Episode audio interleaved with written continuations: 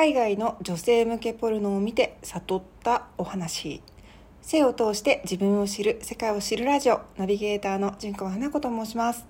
普段は小説やブログ SNS で性そしてフェムテックなどについて発信しているのですが今回は音声を通してもっとフランクに性について喋ってみようと思って音声配信に、えー、挑戦中です。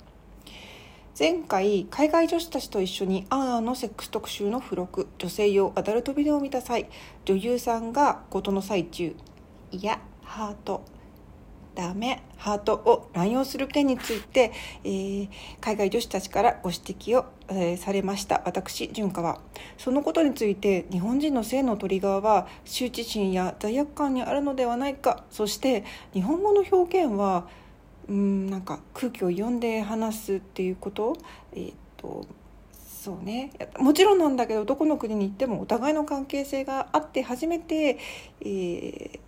なんだろうなその言葉っていうものの意味が変わってきたりもするっていうのは確かなんだけどまあね日本って日本語っていうのはとっても空気を読んで話すことが前提に大切で前提なのかなってそして曖昧で誤解を生む可能性がある言語なのかななんていうことを学びました。今回はその続きジェンダーギャップ上位国オランダデンマークフランスで育った海外女子たちがおすすめ私におすすめしてきた女性用ポルノを見たら悟ったっていうお話をさせてください。日本が誇るアンアンの女性用アダルトビデオを視聴した結果彼女たちにとってこのアダルトビデオっていうのはポルノじゃないっていうふうにね、えー、結論が下されたわけなんですけれどもえじゃああなたたちが指すポルノっていうのは一体どういうものなんだい？ということでね私はとあるアダルトサイトをあの検索するように言われました。でね私日本にしか女性用 AV はないっていうふうに思ってたんですけれども海外にも女性用ポルノは全然存在しているんですよね。携帯で検索したらすぐにサイトが表示されてそこで見た映像にちょっとびっくりわぎゃってなんかもう動画を見て私はぶっ倒れそうになりました。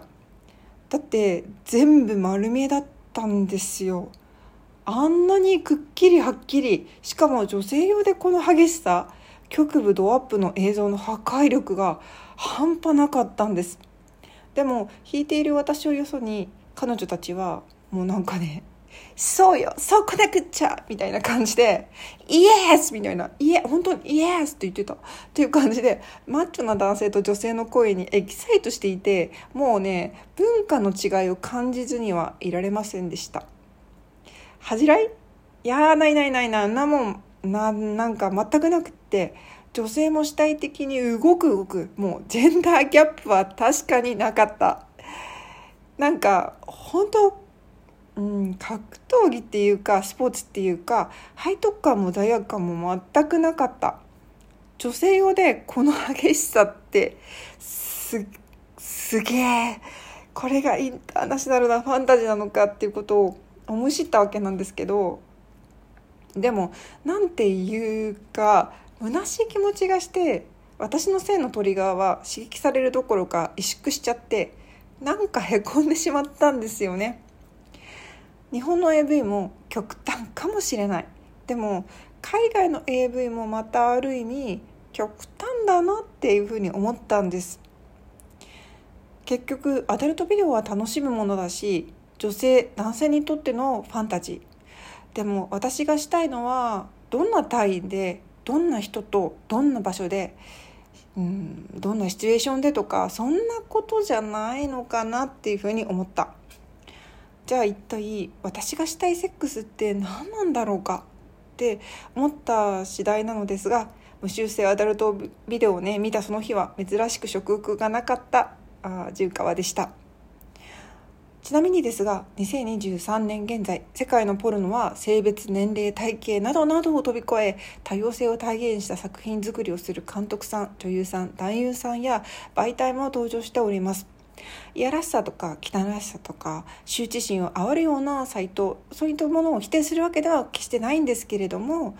うん、愛に包まれたセックス描写を大切にスタイリッシュで安心して見れるサイトポルノも存在しています。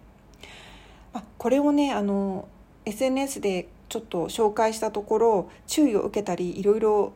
あの18禁になったりとかねあのそもそも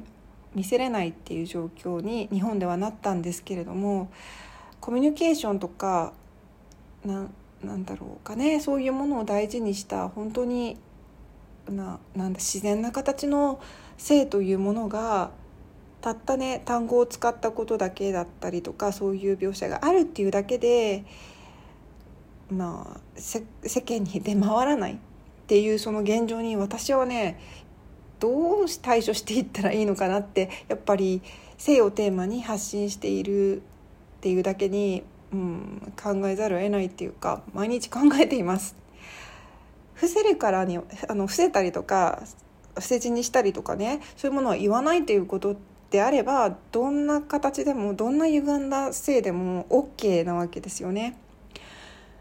なんかなんだろうどんどん歪められていく私たちのなんか性が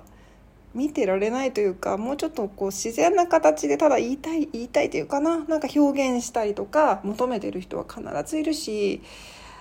うん、隠したばっかりにこんなに風に捉えて自分が捉えてきたし捉えられてこれからも行くのかなと思うと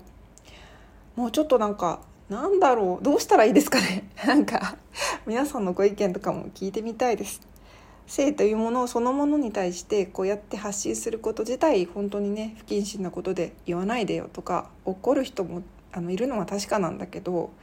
そういうことを、うん、分かってはいるんですけどまあねやあの私勝手に、まあ、自分がやりたいからやってることなんだけれどももうちょっとこう特別なことじゃなくって自分事として、生きることと性を語ることって私にとっては同意語なんですよね。まあ自分勝手な発信であるっていうのは、まあ、もちろん自覚しつつどうやって皆さんと生きること、うん、をあの、まあ、生きることっていうのが大きなテーマなんだけどよりよく生きるっていう上での性っていうものをなんか考えていきたいなって思っています。当たり前のことなんだけど性の形は一人一人みんな違います。でも既存にある男性視点の AV セックス描写ではなくあまりカテゴライズするのも好きじゃないんだけれども例えば LGBTQ+ 障害のある方ご高齢の方などなど多様な性を知ることで自分にとってのセックスの形モデルって一体何だったのか気づかされたり自分はどうしたいのかどんなセックスをしたいのかそんなことを見つめるきっかけをもらえるのかもしれない。